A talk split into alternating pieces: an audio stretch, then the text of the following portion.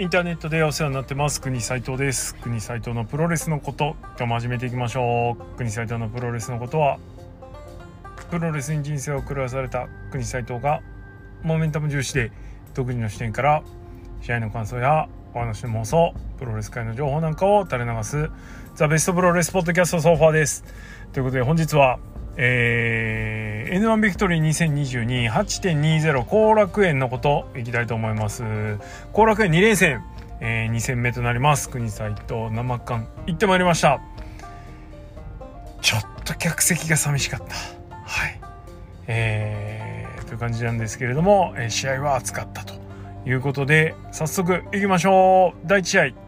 えー、ナンビクトリー 2022B ブロック公式戦ですね、えー、清宮海斗 VS 岡田金也は9分59秒後方回転エビ固め、えー、ローリングバックラッチで清宮が勝利しました。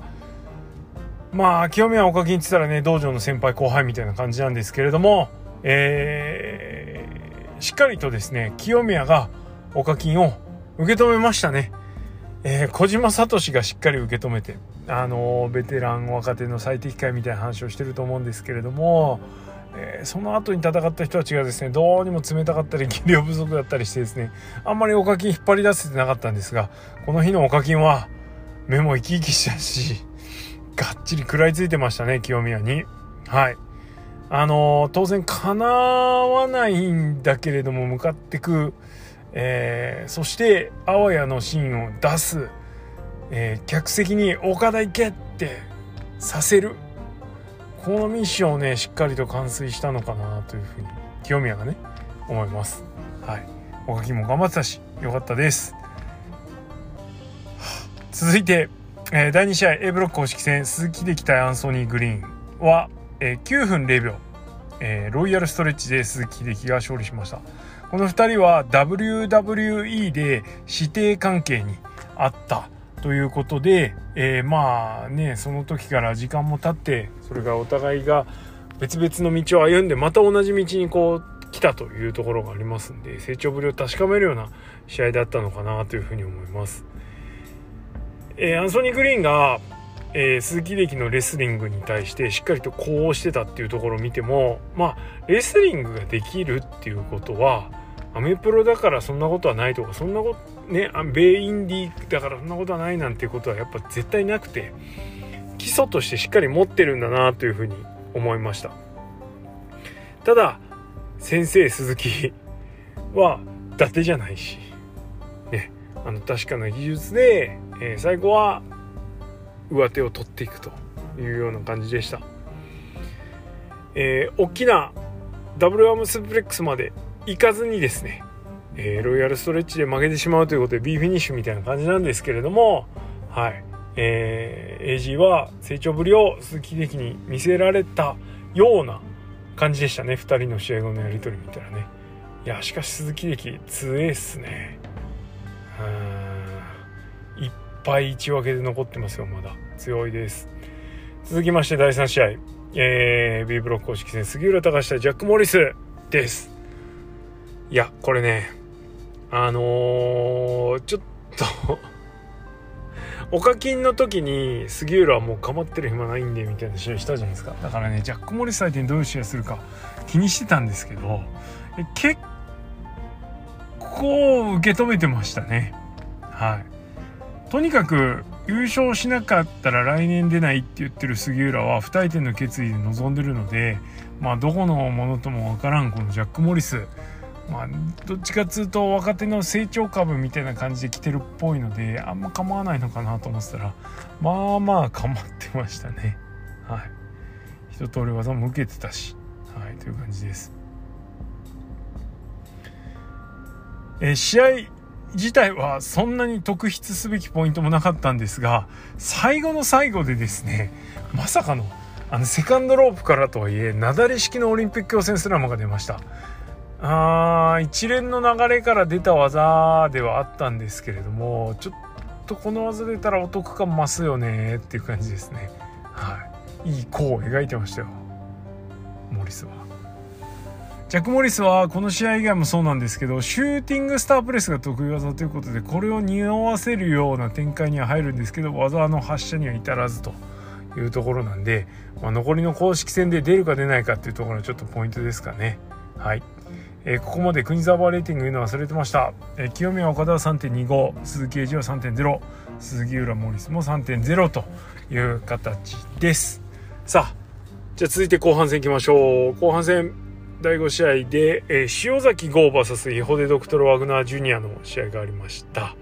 この試合は15分15秒、え、塩崎豪が5万ラリアットで勝利をしました。もうね、この、このプゴトの連続レビューでも言い続けてるし、続けて聞いてる人はまた言ってるよと思うかもしれないけど、とにかくワグナーの、適用ぶりは本当試合をごとに上がってます。えー、ある意味こう試合中も後ろでそれからがっちりプロレスできる、えー、塩崎豪が遠い面にいるっていうことで、はい、だいぶね見せるもん見せてもらったなと。塩崎豪はちょっと疲れとか体のなんかなんかね試合展開関係ないとこ痛がってるの結構気になっちゃってるんですけど、はい、まあ万全じゃなくなりつつあるところに元気なワグナーはですねバンバンチョップをぶち込んでいくっていうね。でゴーくんのチョップがなかなか走らないっていう展開もありましてワグナーすげえみたいな感じでした、えこの試合はトッペ出したりとかそれからストゥーカースプラッシュ出したりとかね。別の試合ではね。フロッグスプラッシュ出したりね。開脚スプラッシュか。出したりしてて。もうほんと何でもできんだなって感じですけど。うんすごかったですね。でワグナードライバーからなぜかチョップ合戦に行っちゃったのもちょっとあれだったんですけど。はい。まあそのなんだレインメーカーみたいな手つなぎの体勢からのあの円髄といいですね。ちょっとどっかの誰かに見てもらって参考にしてもらいたいぐらいがっちりやってましたね。いやとにかくあのワグナーがだいぶ優勢な感じだったんですけど最後はですね小縛りにラリアット一発で終わらせるっていうね。ずる強、えー、ワグナーは惜しくも散るという形になってしまいました。でもいい試合でしたね。はいこの試合は国沢3.5でございます。さあそしてセミファイナル船木正勝対小島聡ですえこの2人は両者新日本プロレス出身ということもあってただ2人の間には大きく空白期間というか歴史の差があってキャリアも違うし年齢はそんな変わんないんですけどね、えー、という感じだったんですけれどもいやまずねあの試合前に公式ツイッターやノアファンの間で盛り上がってたやつほどは盛り上がんなかったなという感じですね。えー、これちょっと読むと船木正勝は53歳でキャリア37年。小島聡は51歳でキャリア31年。年齢差は2歳なんだけどキャリアは6年も下がるという感じです。船木はしっかりとグラウンドで抑えていく。で立つと孤児が優勢になるという感じですね、えー、孤児の強い強いマシンガンチョップ船木がしっかり受け受け立って受けて立っていたのが印象的でしたね。藤田はね逃げちゃうからね。痛いと。よく我慢したって感じです。まあ思ったよりも試合は盛り上がらなかったんですけれども、えー、本当終盤終盤最後の最後で小島が、えー、船木を CCD で切ってこっての切って取ってのウエスタンラリアットで締めた。CCD ですよ。久しぶりに出ましたね。まああの MF ロリスペクトというかオマージュ的な部分もあるこの小島クラッシュダイナマイト。バレンティアじゃバレンティアなちょっと違うか、いずれにしてもですよ、はい、この大技を出して最後は、えー、船木をねじ伏せるということで。ちょっとねあの一発目に当たった右のウエスタンラリアットは本当すごかったですね。首バージコーンで顔面ボコーンなってたからね。これ船木怒るのって感じと思います。あのフィニッシュになったラリアットはややショルタク気味でしたが、はい、でもあのー、そうですね歴史をの重みをですね試合に出してたのかなという感じのはい。ちょっと硬い動きがね硬い試合でした、はい、ただいろいろロマンとかね歴史をしっかり踏まえると、はい、しみじみ見られる試合なんじゃないのって感じでございます。はい。さあそしてメインイベントですよ。藤田和幸対田中将人です。この試合は、えー、杉浦軍工業かな一昨年？もう去年か？うんいつだか？去年か？杉浦もうねじ時間感覚が来るな。えー、やりました。杉浦軍工業で。杉浦軍工業だっけ？あもうほらそういうのも分かんなくなってきちゃうね。確か杉浦軍工業。とにかくすごい削り合いというか意地の張り合いでした。ちょっといびつなぐらい。その時はね。そして、えー、藤田が GH を取って福岡で防衛戦をしました。この時はねだいぶこうギスギスした角々しいものはなくなった試合にはなってたんですけどそれでもまだまだ荒っぽい感じ、えー、打撃もくっそハードという状態でした。3度目の対戦ようやくですねちょっと落ち着きましたねさすがに。落ち着いたんですけど最後はまあ全然落ち着いてないんですけど、はい。えー、藤田は藤田じゃねえな田中将人は3度目の正直で、えー、ようやく藤田を倒すことができました、えー、実際藤田和幸は第一戦でめちゃめちゃなんか傍若無人な振る舞いを見せてたのにもかかわらず、えー、後日ね GK ゴング金沢さんのブログを読むとですねなんかあの藤田がすごく田中将人のことをリスペクトしてるっていうのは分かる内容が書いてありました。ツイートしてるんでもしよろしかったら見てみてください。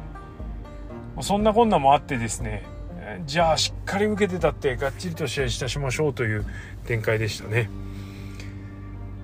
えー、っとこの試合に限らず田中将人は足攻めを主体にします序盤は相手の機動力を奪ってスライディング D を当てやすくするという展開だと思うんですけれどもはい、えー、そんな感じで入ります。え対する藤田はねあの前も言いましたけど誰とやってもあんまそんな味付けというか出る技も変わんない感じでした。えー、韓国固めからの4の字という定番コンボもあったんですけどもこの間ですね田中将人が絶対負けねえっつってもっとやってみろとかね。煽るのがちょっと面白かったし、えー、4の字はひっくり返すと相手にダメージがあるみたいな。もう一回ひっくり返るとかね。なんかそういうなんかこうプロレスってこういうのだよなみたいなシーンも見せてもらいつつ、えー、間延びしがちな展開のところを、えー、意地の張り合いというか大きな声でね意地張るっていうところでしっかりとこうフォローアップするという感じで全然飽きなかったですね。はい。で終盤エルボーの打ち合いになってえー、っとレインメーカー式というかショートレンジのスライディング D に入るんですけど通常だとくるんと回して一発エルボーを叩き込むと相手膝ついちゃってそこにスライディング D みたいな展開なんですが藤田をね倒すにはね連発必要でしたね。あ やっぱ強いわと。他の人が一発で倒れる技倒れねえんだなっていうのがね強いとこですね。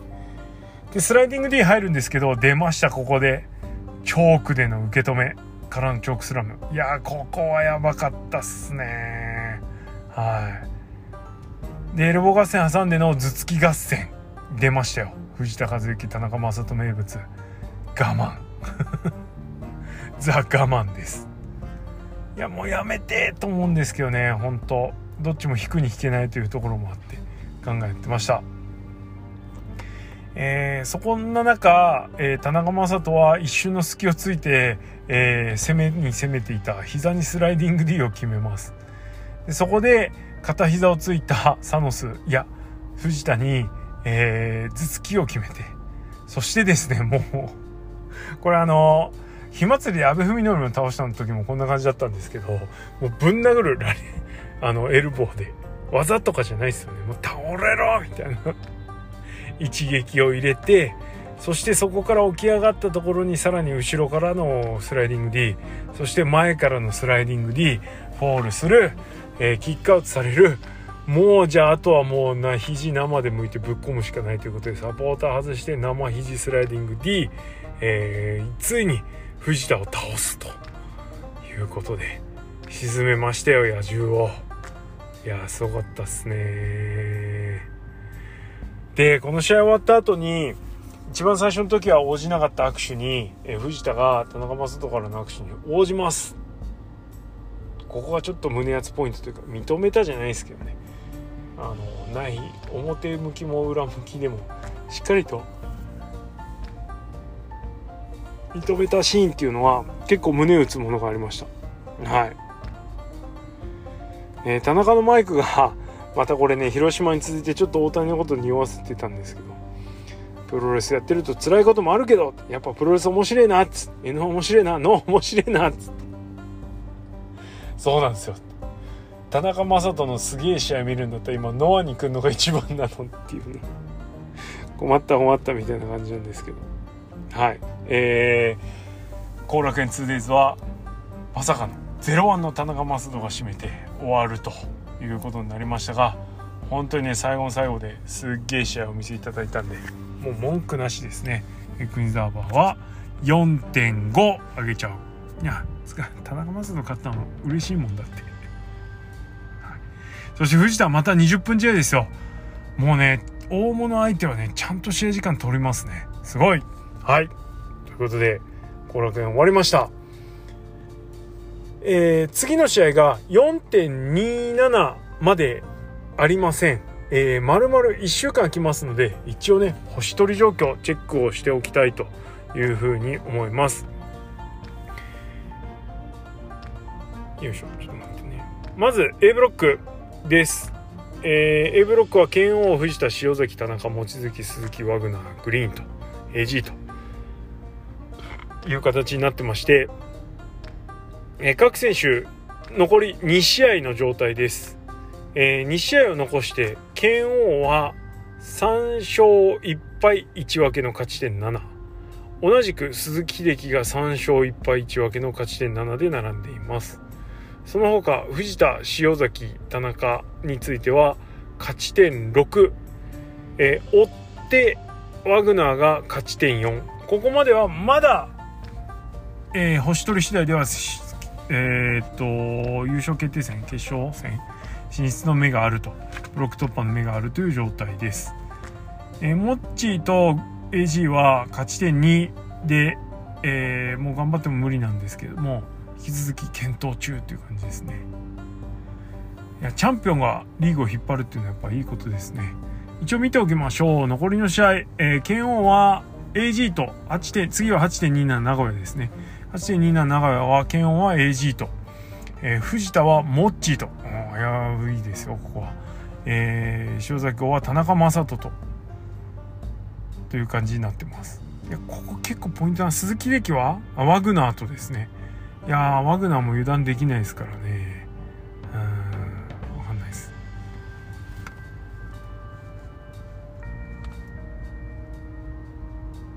ちょっとまだ見えないかな。8.27終わらないとちょっとあれやこれや言えないという状況にはなりそうですね。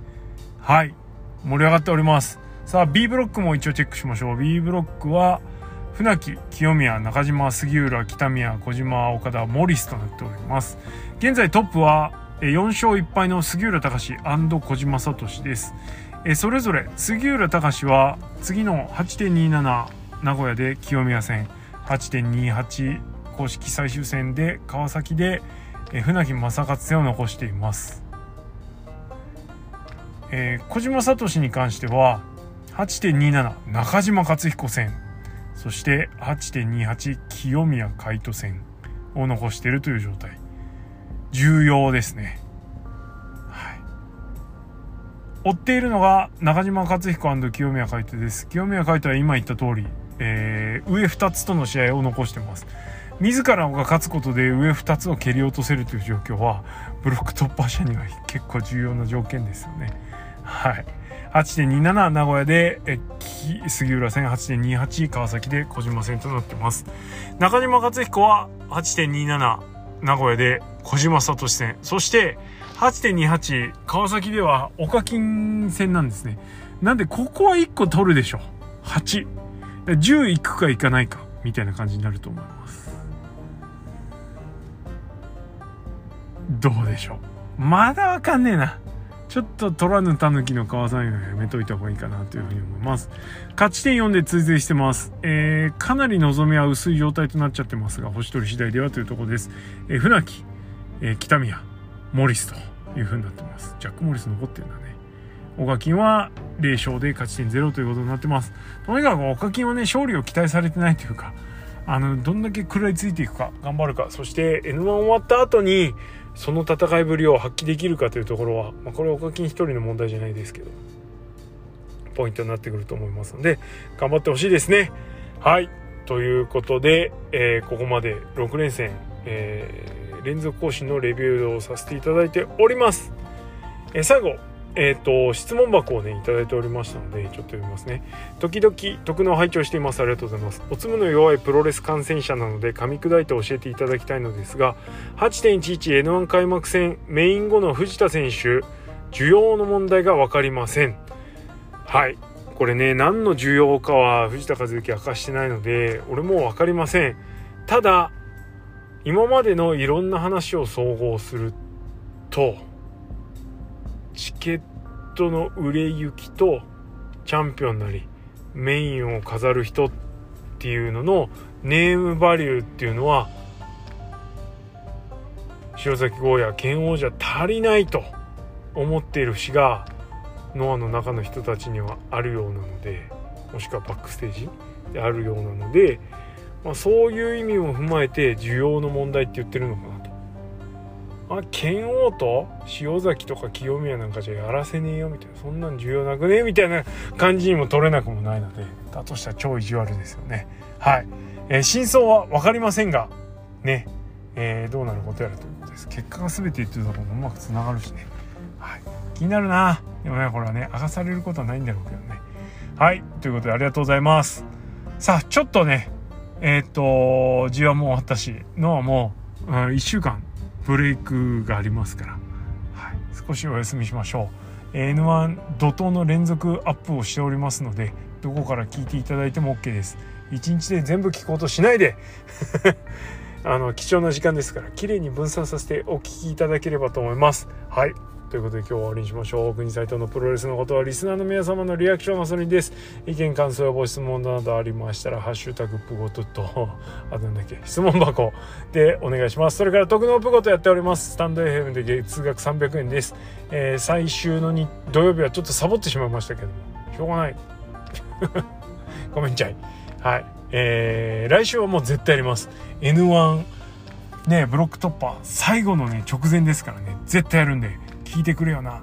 もしよかったらサブスクってくれよなということで今日はこの辺でおしまいです。ありがとうございました。